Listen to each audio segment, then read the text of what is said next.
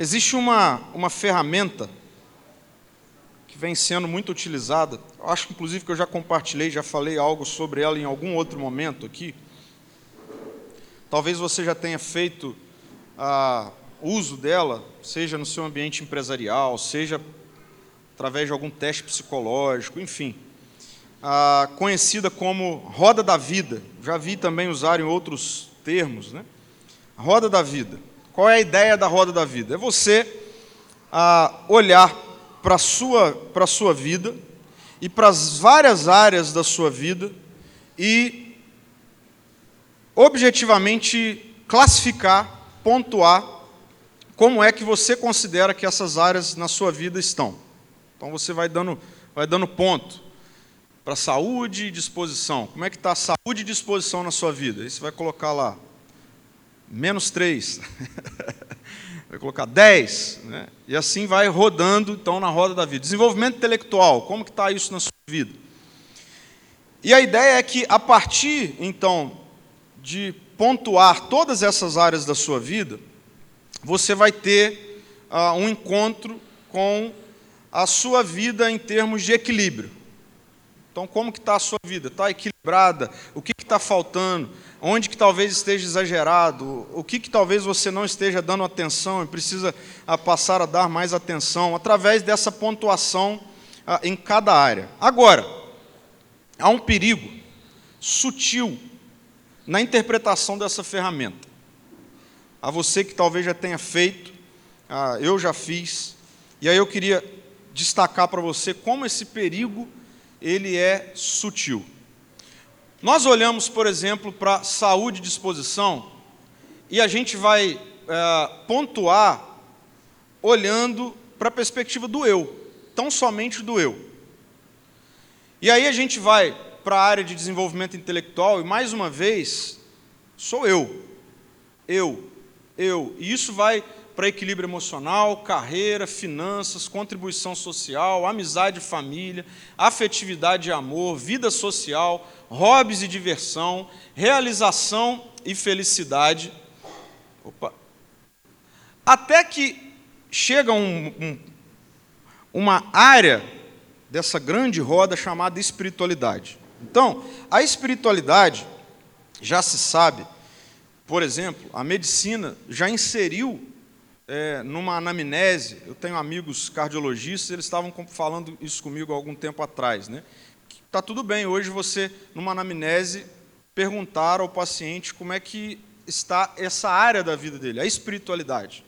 Então veja, é interessante porque se a gente olha para filósofos do passado que tentaram lançar luz à frente para o nosso tempo, na ideia, na ideia e na filosofia deles, assim, não, esse negócio de fé, de espiritualidade, de Deus, de divindade, isso vai acabar lá na frente. E qual era a concepção? A concepção era: o ser humano vai se desenvolver tanto, e vai conseguir desenvolver tantas coisas, que não vai precisar desse negócio de Deus. Nietzsche, por exemplo, foi o filósofo do Deus vai morrer. Né? Nessa perspectiva de Deus está morto, numa sociedade em que não precisa mais acreditar nesse tipo de coisa. O ser humano já conseguiu dar conta de tudo. Mas não deu. Não deu tanto que, quando a gente olha para uma ferramenta como essa, muito utilizada nos nossos dias, no mundo corporativo, nossa sociedade, está lá a espiritualidade. Só que qual é o risco e qual é o perigo sutil que nós corremos de analisar a nossa vida através dessa ferramenta, apontando para todas as áreas, apenas na dimensão e na perspectiva do eu, e aí a gente chega nessa área espiritualidade, aí a gente vai incluir Jesus. Então, eu já conversei com pessoas que começaram a vir aqui na, na comunidade, e depois, num outro momento, numa conversa, num café, falou assim: Ah, pastor, eu, eu comecei a buscar a Deus porque essa área da minha vida, espiritualidade, eu percebi que ela estava muito em baixa. Falei, ah, legal, e as outras áreas? Não, as outras áreas estão boas. Mas como? Como que as outras áreas estão boas e a espiritualidade está em baixa? Aqui está o perigo sutil da gente compreender todas as outras áreas da nossa vida como sendo diz respeito a mim. Eu olho para todas as outras áreas da minha vida e nessas áreas sou eu. E quando a gente pensa em espiritualidade, a gente fala: não, aí eu vou, eu vou ser cristão. Aí eu vou, eu vou querer conhecer um pouco mais sobre, sobre Jesus. E aí vem um alerta importante para nós. Trilhar a jornada, temos falado sobre isso nessa série, de transformação radical, ou seja, profunda em Jesus, não funciona se a dinâmica for essa. Não funciona. Então, andar com Jesus numa, numa dimensão séria, profunda, consequentemente, de experiências profundas e transformadoras com a espiritualidade de Jesus, não funciona nessa perspectiva. Não funciona. Se você lida com essa área da sua vida e espiritualidade, aumentando a pontuação dela, por exemplo, opa, agora eu passei aí num culto, então dá para subir um pouquinho.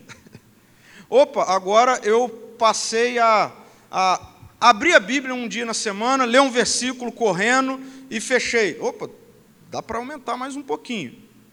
Então era zero, agora está três, está quatro. Mas todas as áreas da sua vida você enxerga na dimensão da sua performance, do seu eu, desassociado de Jesus, não vai funcionar. Não é sobre isso. Eu tive uma semana muito especial, essa última semana que terminou ontem. Segunda-feira, eu vi, até postamos lá um videozinho nas nossas redes sociais, eu vi iniciarem as obras no, ali no terreno onde daqui a alguns meses nós é, estaremos como recebendo como nossa casa. Okay? Segunda-feira começaram as obras, efetivamente. Então, se você passar ali, o terreno já está limpo, é, já furou algumas coisas, toda a parte estrutural já começou a ser feita na empresa que vai vir daqui a pouco, em alguns tempos, e montar né, o pré-moldado. Então, efetivamente começou. Segunda-feira eu tive acesso a tudo isso, recebi essas informações, tive algumas reuniões. Quarta-feira, eu cheguei em Campinas, sete e meia da manhã. Peguei o avião aqui, era 5h50. Cheguei em Campinas quarta-feira pela manhã. Na quarta, um carro me pegou em Campinas, me levou para Alphaville, em São Paulo, onde eu fui fazer uma visita técnica à IP Alfa, a igreja de Alphaville, onde será a conferência do CTPI em, em agosto, Centro de Treinamento para Plantação de Igrejas, do qual, e aí é importante você começar a se familiarizar com essa temática, se você está chegando agora, do qual nós, como igreja, fazemos parte enquanto movimento, como rede. Passei a quarta-feira lá, em visita e etc. Na quinta-feira, eu passei o dia inteiro gravando aulas para pós-graduação do CTPI para plantadores de igrejas. Na sexta-feira, começou uma conferência na Igreja Chácara Primavera, que é a nossa, que foi a, uma das igrejas parceiras e, e que nos enviou para plantarmos a igreja Ser Amor. E ali estávamos com cerca de 200 pastores, líderes, é, homens e mulheres, gente do Brasil, gente de fora do Brasil, celebrando ah, 20 anos desde a primeira igreja plantada pela Chácara Primavera. 20 anos. De lá para cá são mais de 80 igrejas plantadas. Fiquei ali sexta, sábado, chegamos Cheguei nessa madrugada, chegamos, porque o Rander estava comigo também. Por que, que eu digo que essa semana foi muito especial? Porque ontem, quando eu é, entrei dentro do avião e pude relaxar um pouquinho, falei, bom, agora estou indo para casa. Nitidamente eu percebi a presença de Deus em mim por meio do Espírito Santo me perguntando: qual a razão disso tudo? Qual a razão disso tudo? Qual a razão de você vir aqui num domingo pela manhã? Qual a razão de você entender que não dá para você dar conta de tudo, então alguém te falou, ou a sua própria tradição familiar te convenceu disso, de que você precisa cuidar da sua espiritualidade? Qual a razão disso? Por que isso é assim? E a gente está nessa série aprofundar raízes. Se você esteve aqui há dois domingos atrás, eu disse que essa é uma série que daqui a pouco vai acabar, no próximo domingo, mas esse tema vai nortear a nossa igreja ao longo desse ano. Porque ontem, quando essa pergunta veio e eu fiquei refletindo sobre ela, eu entendi que o Senhor, de fato, está nos chamando, um, para a gente compreender realmente o que significa andar com Jesus.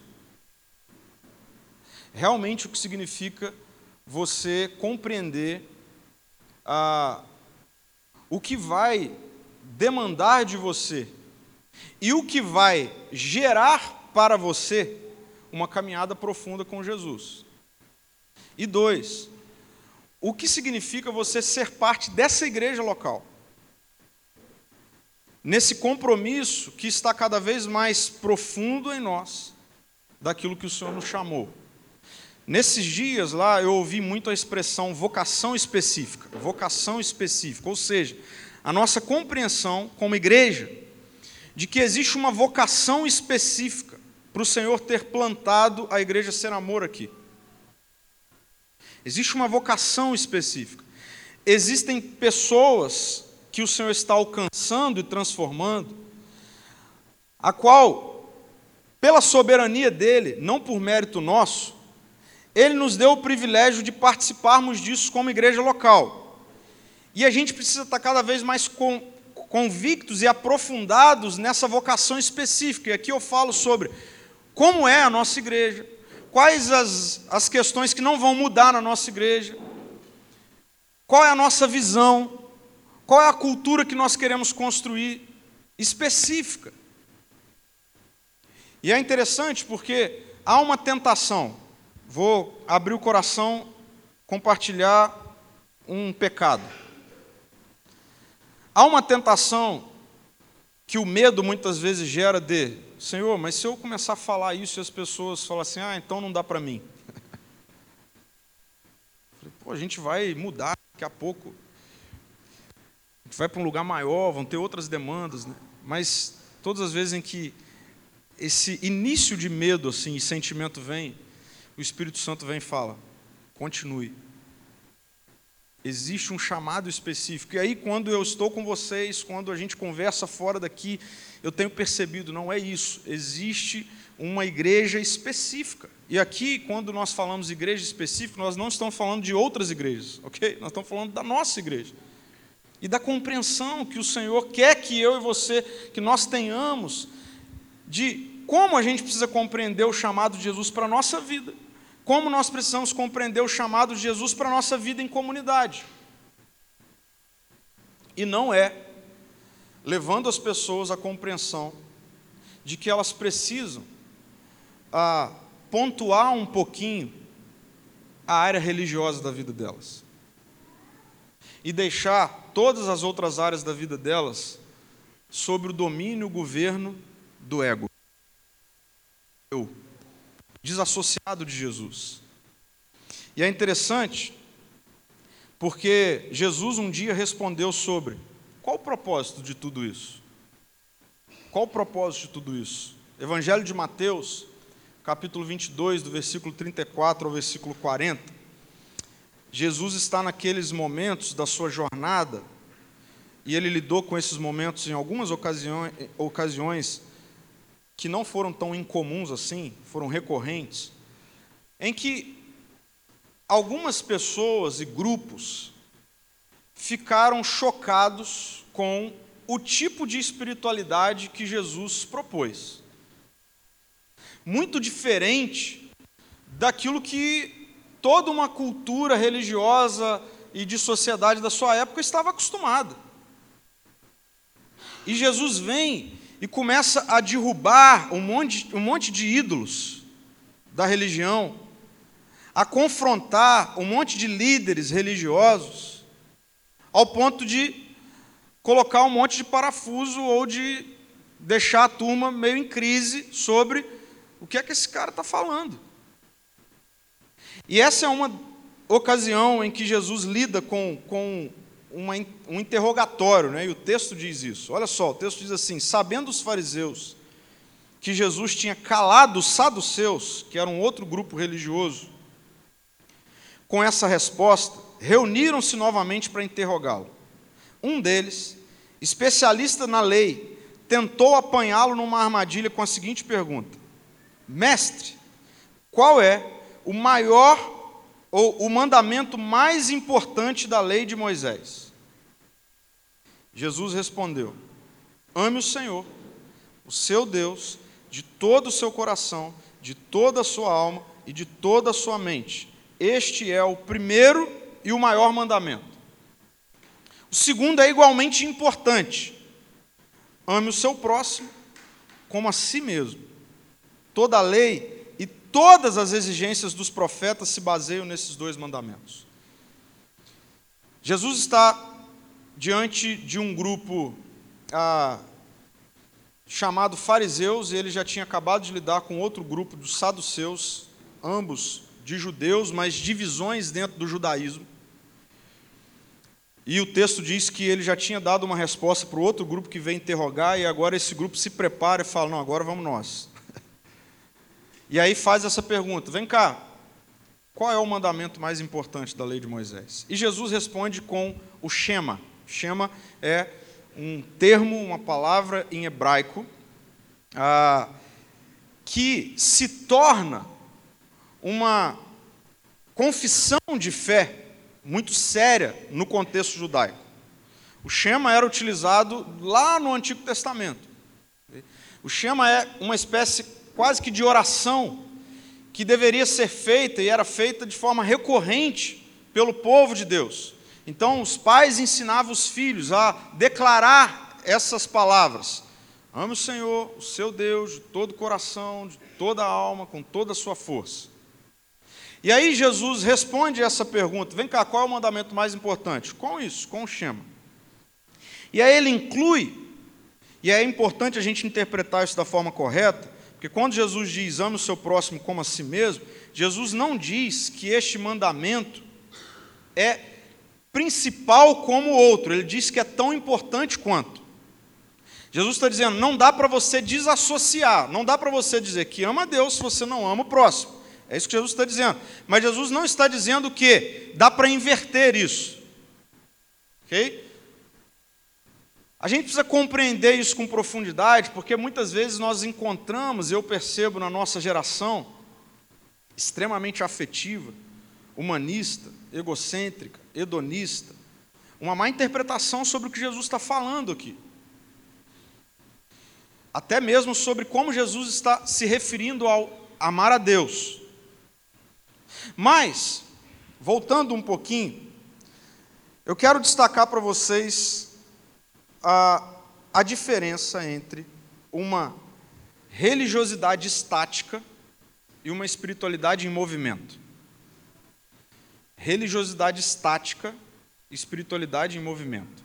Quando a gente olha, por exemplo, para a roda da vida e a gente inclui uma aba espiritualidade, e a gente deixa todas as outras abas sobre o nosso governo e domínio, e a gente começa a lidar com espiritualidade como sinônimo de religião, uma agenda religiosa na minha vida, muito provavelmente o que a gente está fazendo é transformando essa área numa religiosidade estática, que não produz nada, a não ser um, assim, diminui um pouquinho o peso na consciência. Ok? Mas não produz nada, está parado. Assim, vir aqui hoje para você pontuar no teste de roda viva que você vai fazer essa semana, um, ganhar um pontinho.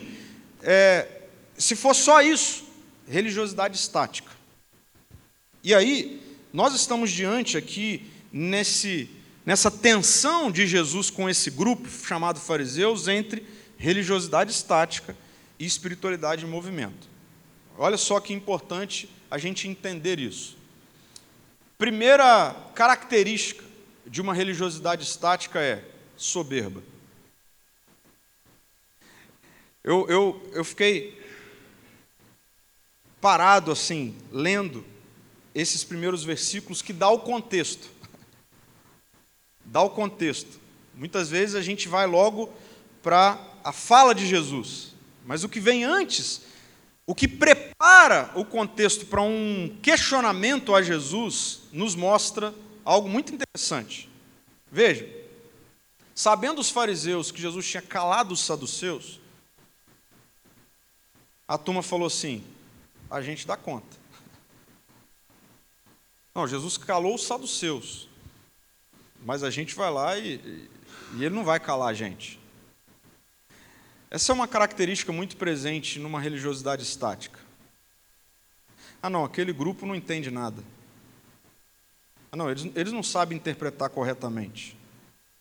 Nós é que sabemos. Nós é que conseguimos. Ah, não. Aquela turma ali não entende nada da vida. Não entende nada de Jesus, não entende nada do Evangelho. Nós é que sabemos. Me marcou muito que uma das palestras nessa conferência do pastor Steve Andrews. Pastor Steve Andrews é pastor e foi plantador da Kingston, na região do Michigan, nos Estados Unidos, uma igreja hoje de 20 mil membros. Ele deu uma palestra sobre o que, se eu, eh, se eu voltasse atrás, o que eu faria e o que eu não faria. A palestra dele foi sobre isso. Se eu voltasse atrás, o que eu faria e o que eu não faria. Uma das coisas que ele colocou como eu não faria, eu não cri criticaria tanto grupos diferentes de mim, ministérios diferentes de mim, igrejas diferentes da minha. Isso precisa nos impactar. É interessante porque nessa de a gente está vivendo algo muito especial e estamos mesmo. Deus tem se manifestado entre nós de maneira muito especial e tem se manifestado mesmo. Pessoas têm sido transformadas aqui nos nossos encontros, na nossa vida em comunidade e tem mesmo, mas a gente precisa ter cuidado com a soberba. Eu já disse uma vez, algumas pessoas talvez não entendem quando eu falo isso, mas está dentro desse contexto aqui que eu entendi que eu, enquanto rede social, eu, eu só sigo é, pessoas ou igrejas, por exemplo, que eu tenho certeza assim, não, Deus inspira e nos ensina através para fazer aquilo que Deus está chamando a gente para fazer localmente. Mas eu decidi que eu não, eu não devo seguir todo o movimento evangélico que acontece, toda igreja evangélica, todo pastor, por mais popular, estourado na internet que seja, tal. Por quê? Muitas vezes eu vejo pessoas, líderes religiosos, pastores, fazendo isso só para ficar criticando o que o outro está fazendo. E a gente precisa ter muito cuidado com isso, porque essa é uma característica de uma religiosidade estática. Ficar falando assim: ah, não, os outros não deram conta, a gente vai dar conta. Os outros não resolveram o problema, a gente vai resolver o problema. Isso é assim no âmbito comunitário, isso é assim também na nossa vida pessoal. Então, muito cuidado com a postura que nós muitas vezes temos diante de outros grupos, de outras pessoas, da forma como outras pessoas falam, fazem, etc.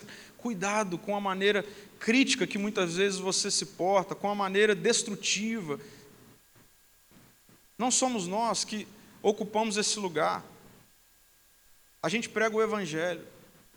Nosso chamado é esse. Mas a soberba é uma característica de alguém que vive uma religiosidade estática.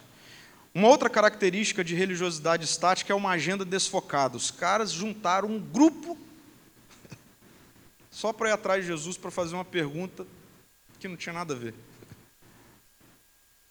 Isso me faz pensar nessa dimensão tão perigosa de agenda desfocada daquilo que deve ser central numa espiritualidade de Jesus. Na espiritualidade proposta pelo Evangelho, por Jesus, a gente não vive com uma agenda cheia de religiosidade. A gente não vive inventando programação para alimentar a nossa religiosidade. leia os evangelhos.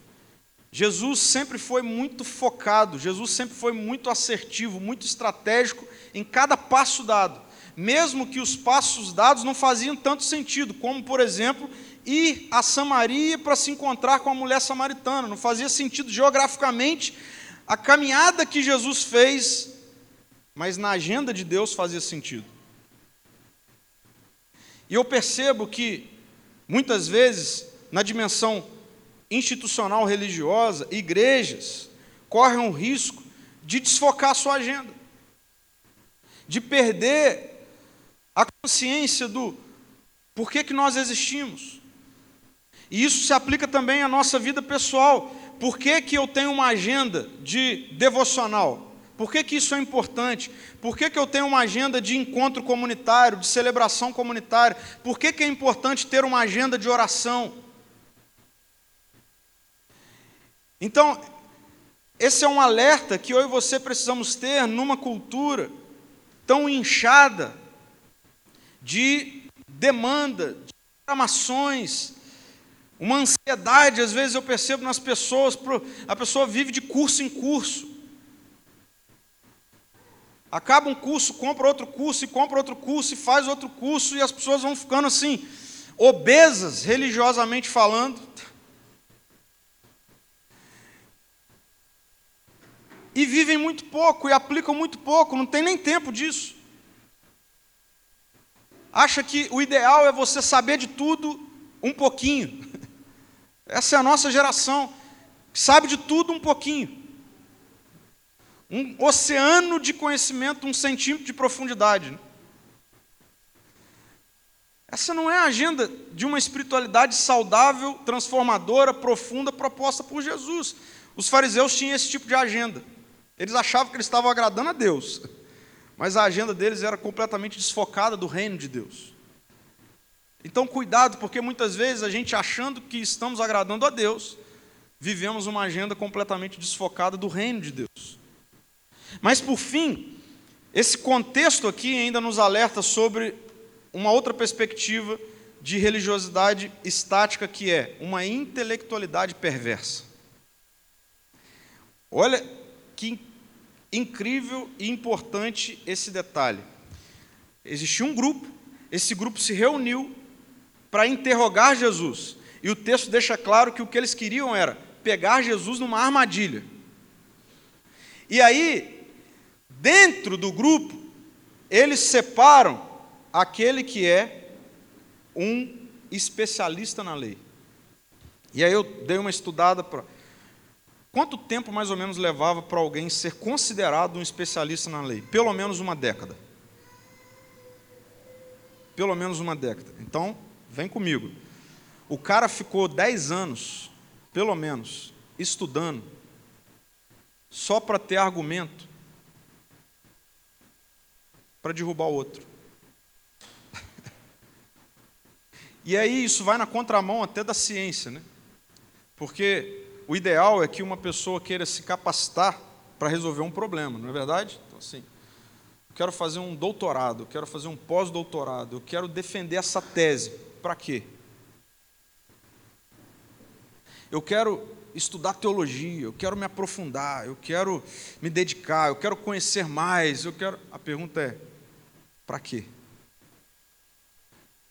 Porque se a nossa perspectiva de intelectualidade nos torna perversos, a gente saiu da agenda de Deus. A gente saiu da agenda de Deus. E esse é um negócio que nós precisamos ter muito cuidado. Então, por que, que você quer se tornar profundo no seu conhecimento em Jesus? Por que, que você quer ler bons livros? Por que, que você quer estudar? Por que, que você quer fazer cursos? Que não seja para você destruir alguém com seus argumentos. Porque Jesus não tem compromisso com isso. E às vezes eu percebo que a religiosidade do nosso tempo, e aqui sendo específico, cristã, evangélica, quando eu olho para as redes sociais, quando eu olho para as confusões presentes na internet, eu falo. Isso é religiosidade estática. Isso não é caminho de Jesus. Isso não é discipulado de Jesus. Porque quando nós olhamos para a forma como Jesus fez isso, Jesus chamava homens e mulheres, muitas vezes saturados e cansados desse tipo de espiritualidade, para uma jornada, para uma caminhada transformadora. E quando Jesus responde, mesmo sabendo que ele está nesse ambiente, Jesus sabe que ele está nesse ambiente. Jesus sabe que o ambiente em que ele está é dentro desse contexto de soberba. Jesus sabe que ele está nesse ambiente onde o contexto é de uma agenda completamente desfocada do reino de Deus. Jesus sabe que ele está nesse ambiente de intelectualidade perversa. Mas Jesus deixa a religião perguntar para ele: o que, que é importante? O que, que é importante?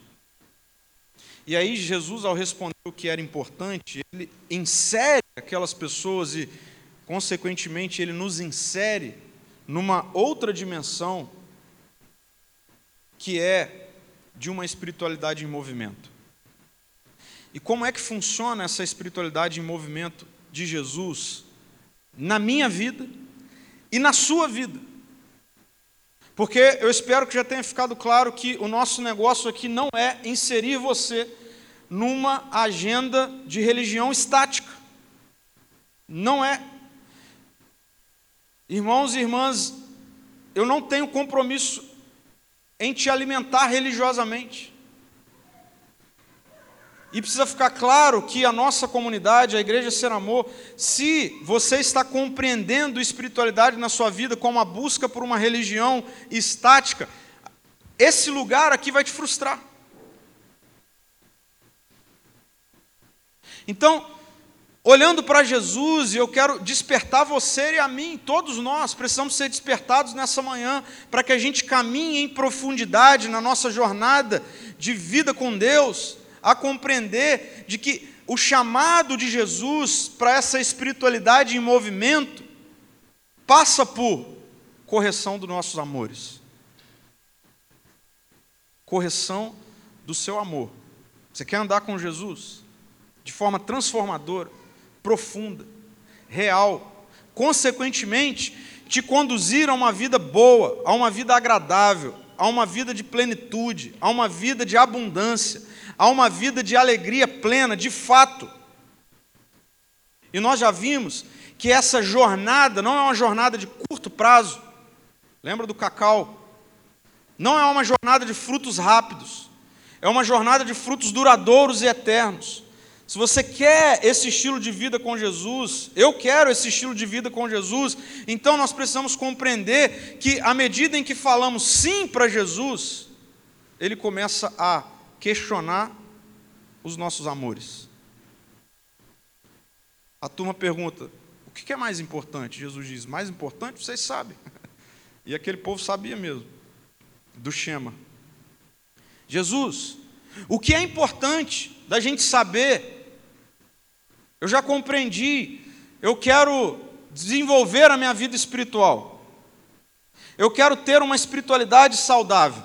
Eu quero poder pontuar na roda da vida a espiritualidade como alto. O que é importante saber? Jesus vai dizer: é importante saber que eu vou mexer em todas as outras áreas. É importante saber que todas as outras áreas diz respeito a coisas que você ama. Mas é importante você saber que para a sua vida ser transformada pela minha vida, a gente vai precisar alinhar esses amores. Por isso que Jesus diz que o mais importante é ame o Senhor, o seu Deus.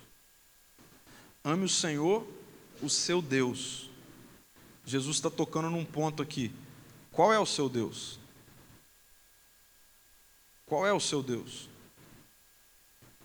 É a sua intelectualidade? É o seu prazer? Suas finanças? Seu bem-estar?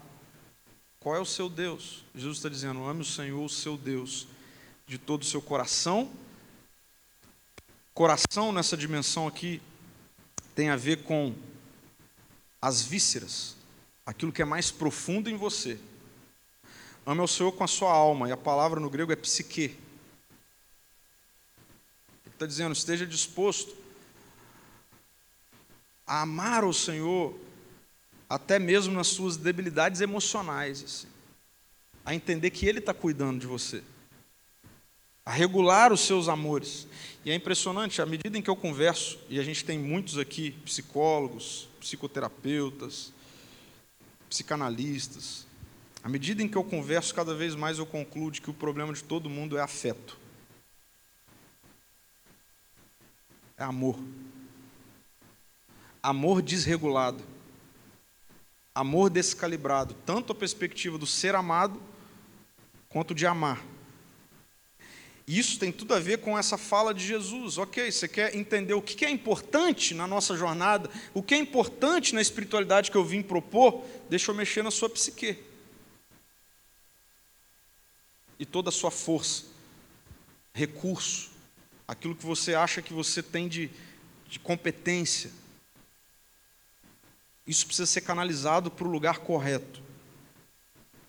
Então, a gente precisa compreender que uma jornada de espiritualidade em movimento com Jesus passa por aprendermos a amarmos ao Senhor integralmente.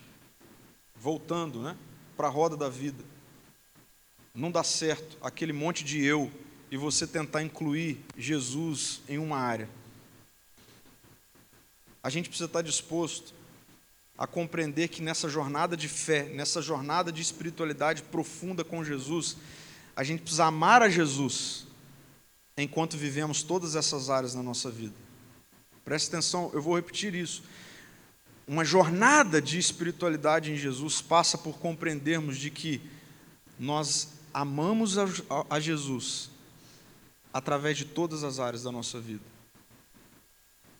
Jesus regula o nosso amor a Ele através de todas as áreas da nossa vida. Agora, essa espiritualidade em movimento de Jesus, ele responde com uma outra perspectiva também. E essa outra perspectiva traz a compreensão que nós devemos ter de que o nosso fim, o nosso fim, é ser meio. O fim da minha vida é ser meio. E é por isso que Jesus diz assim: olha, só que não está resolvido quando você entende sobre amar a Deus. Porque dizer ame a Deus não era novo para ninguém na época de Jesus.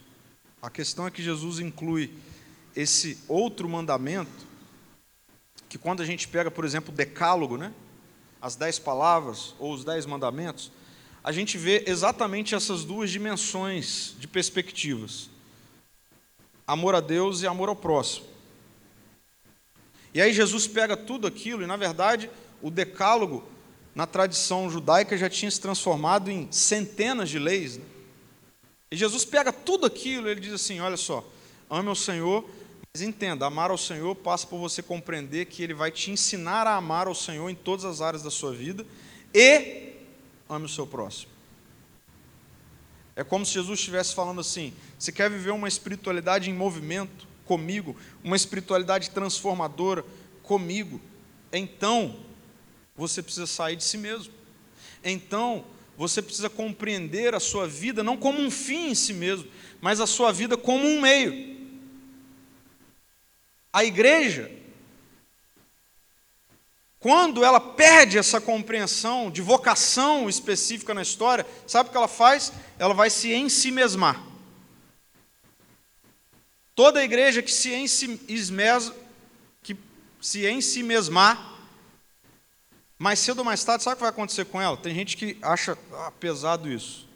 Mas deixa eu falar algo que é verdade. Bíblia aberta.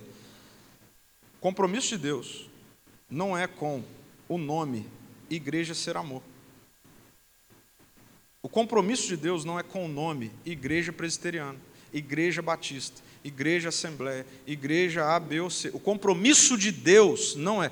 Então, igrejas nome morre. Mas como assim? Deus disse que as portas do inferno não iam prevalecer contra a igreja. Sim. Mas a igreja que compreende que ela é um meio e não um fim. Sendo bem prático. Eu disse que voltaria a falar sobre isso. A nossa igreja foi organizada, isso significa, se institucionalizou, que é importante, ok? Há um ano atrás. No mês seguinte à nossa organização, a gente tem um conselho, a gente tem liderança, a gente tomou uma decisão sobre uma parte da, dos nossos recursos financeiros, hoje está chegando em torno de 10% dos nossos recursos financeiros, a gente vai apoiar plantação de novas igrejas e projetos sociais da Grande Vitória. Ah, mas a gente podia comprar um ar-condicionado novo. Isso é si mesmar. É verdade. Pô, mas e se a gente mudasse o nosso banheiro? Se a gente for ali, com certeza a gente vai dizer, poxa, daria para mudar o banheiro. Não, mas e se a gente. Isso é sim si mesmar. Isso é muito rápido. Então, por isso, a gente precisa nutrir essa espiritualidade que faz com que você compreenda a sua vida em jornada de espiritualidade com Jesus como um meio, não como um fim. Porque isso muda tudo. Na sua prática de vida cristã, de vida em sociedade. Isso muda tudo também na nossa compreensão como igreja local, o que significa ser igreja nessa história de Deus. Nós não somos um fim. Nós somos um meio, fazemos parte de uma grande história. Eu ouvi de um dos palestrantes lá também essa semana, assim, quando alguém me pergunta, vem cá, quantos anos tem a sua igreja? Ele diz assim, mais ou menos dois mil anos. Eu falei, cara, é isso. É isso. A gente faz parte de um movimento. A gente não faz parte de uma religião estática, a gente faz parte de um movimento. E a gente precisa compreender a nossa história assim. Um psiquiatra, inclusive capixaba, descobri que ele é capixaba, escreveu um livro interessante e uma fala dele me chamou atenção. Ele diz assim: o problema da atualidade é o autocentramento absoluto do sujeito. Olha só, ele está dizendo assim: sabe, sabe de onde vem o problema da humanidade, da sociedade desse tempo? Tão doente emocionalmente, tão fragmentada, tão frágil. Sabe de onde vem o problema real? O problema vem do autocentramento do sujeito. Então, o sujeito naquela roda da vida sou eu, na verdade. Sou eu o sujeito. E veja, ele está dizendo: esse é o problema da sociedade atual. E é interessante porque quando nós compreendemos que o nosso fim é sermos meio, até a nossa oração vai mudar. Até a sua oração vai mudar. Eu vou te mostrar como a sua oração vai mudar através de uma citação da Madre Teresa de Calcutá. É, essa é uma clássica dela. Olha que, olha que a profundidade do que ela diz. Ela diz assim: Eu costumava acreditar que a oração muda as coisas. Mas agora sei que a oração nos muda e nós mudamos as coisas. Essa é a compreensão de que eu sou meio. Eu quero que as coisas mudem ao meu redor. Eu quero que as pessoas mudem. O meu marido precisa mudar, minha esposa precisa mudar, minha igreja precisa mudar, o meu vizinho precisa mudar, o meu ambiente de trabalho precisa mudar. Ora, mas na compreensão de que você é um meio, você vai mudar. E você vai, vai mudar as realidades ao seu redor. Essa é uma espiritualidade em movimento de Jesus, proposta por Ele quando Ele diz: ame outro, no tanto que você ama a si mesmo. Isso é importante no reino de Deus. Isso é importante de você compreender na sua dimensão de caminhada comigo. Jesus está dizendo: quer andar comigo? Venha. Jesus não teve problema com absolutamente ninguém. Jesus não fez absolutamente nenhum tipo de distinção entre e esse aqui não dá para andar comigo, essa aqui não dá. O negócio ali está feio demais. Não, ali o problema é muito sério, é muito profundo. Não, Jesus passou por homens, mulheres, como eu e você, uns um pouquinho melhores, outros um pouquinho piores, tudo farinha do mesmo saco. Jesus não fez acepção de pessoas, Jesus tocava em todo mundo, Jesus ia em todo lugar, Jesus sentava com qualquer gente, mas ele fazia esse convite: siga-me. O que, que significa te seguir, Jesus? Significa, deixa eu moldar os seus amores, e deixa eu fazer você entender que você é um meio. Vamos andar assim? Vamos, Jesus. Sua vida vai ser transformada. Você vai experimentar do reino de Deus. Para a gente terminar, então, eu queria começar por aqui diante de tudo isso que nós conversamos? Primeiro, você está cumprindo o que importa para Jesus? O que, que importa para Jesus? O que importa para Jesus é você compreender que tem amores em desequilíbrio.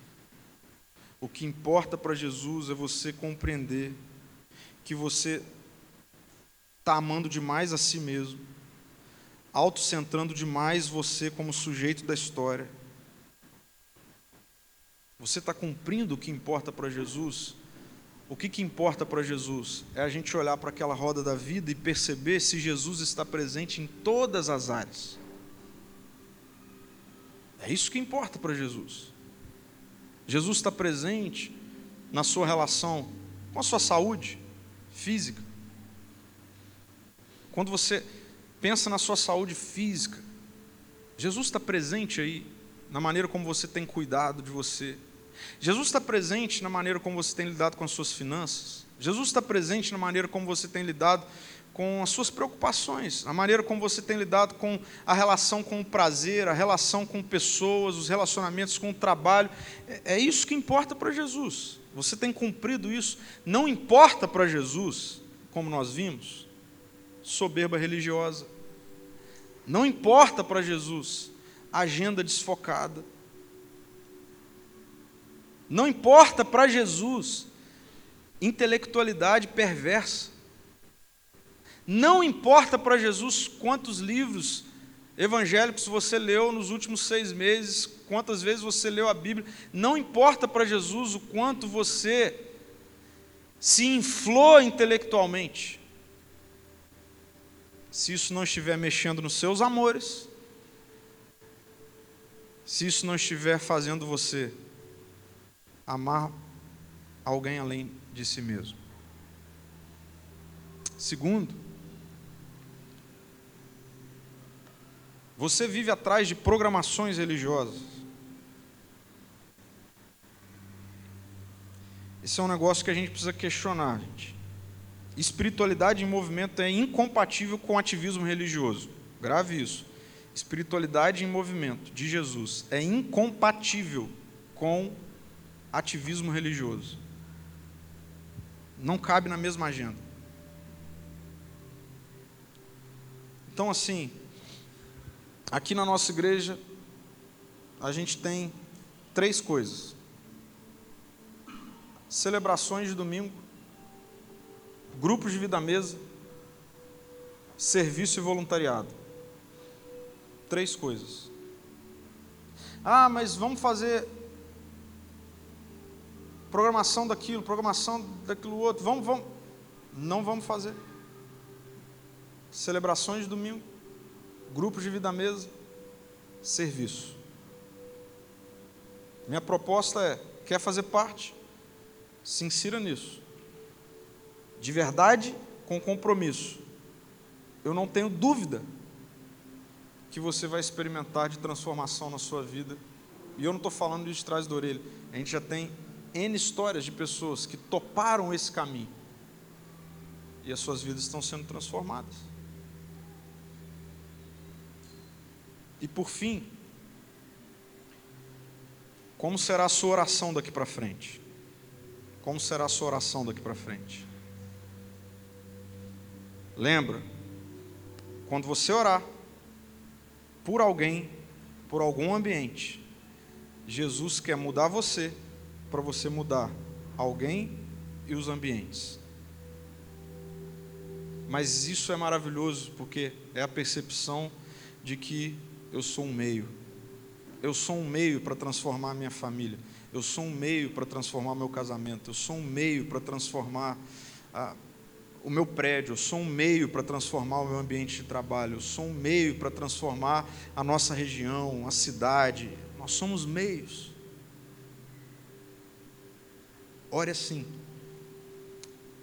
E eu tenho certeza que dessa forma, eu e você vamos viver uma espiritualidade de Jesus em movimento. Em movimento. Vamos orar? Jesus, obrigado, porque o Senhor veio ao nosso encontro e nos tirou desse ambiente, Pai, de esgotamento e cansaço religioso. Obrigado porque o Senhor mostra que sempre foi assim e o Senhor sempre trouxe outra perspectiva de espiritualidade, Deus. Nós temos consciência, todos nós que estamos aqui nessa manhã, ninguém veio à toa aqui, Senhor. nós temos consciência, eu tenho convicção de que eu preciso cuidar da minha espiritualidade. Mas, Senhor, que o Teu Espírito Santo em nós possa gerar uma mudança de mentalidade para a maneira como muitas vezes enxergamos isso, entendendo que quando o Senhor se aproxima de nós, é para que todas as áreas da, da nossa vida sejam cheias da Tua presença, e do temor e reverência à Tua presença. muito obrigado, Deus, porque essa é uma demonstração de amor que o Senhor faz porque o Senhor sabe e nós sabemos na prática da nossa história, da nossa vida, do nosso dia a dia, que não tem possibilidade da gente conseguir sermos deuses sobre as outras áreas da nossa vida. Obrigado porque é à medida em que permitimos que o Senhor vá alterando a forma dos nossos amores, fazendo com que em todas as áreas da nossa vida a gente ame ao Senhor, as coisas começam a se encaixar, Deus. E obrigado por essa boa notícia de que nós não somos fim, nós somos meios. E que essa espiritualidade em movimento na nossa história, na nossa vida, na nossa vida como igreja local, e a partir daqui, a gente vai sair daqui, Deus. E quando nós saímos daqui, nós não saímos daqui para sermos membros da igreja Ser Amor. Nós saímos daqui para sermos discípulos de Jesus em missão no mundo. Então, Deus, que quando nós sairmos daqui, seja um movimento de evangelho, de boa notícia, Deus, de pessoas que amam ao Senhor acima de todos os outros amores e que estão dispostos a viver como meio. Que a gente viva essa ideia, essa perspectiva de oração, Deus. Eu não oro para ganhar. Eu oro para ser capacitado a servir, Deus. Muda isso em nós. Não é orar para o nosso bem-estar, mas é orar para compreender que o Senhor opera em nós e através de nós para que o bem-estar aconteça por meio da nossa vida, da nossa transformação social, relacional. Nos leve para esse lugar mais profundo de compreensão da espiritualidade proposta pelo Senhor, Deus. Em nome de Jesus. Amém, Deus. Amém.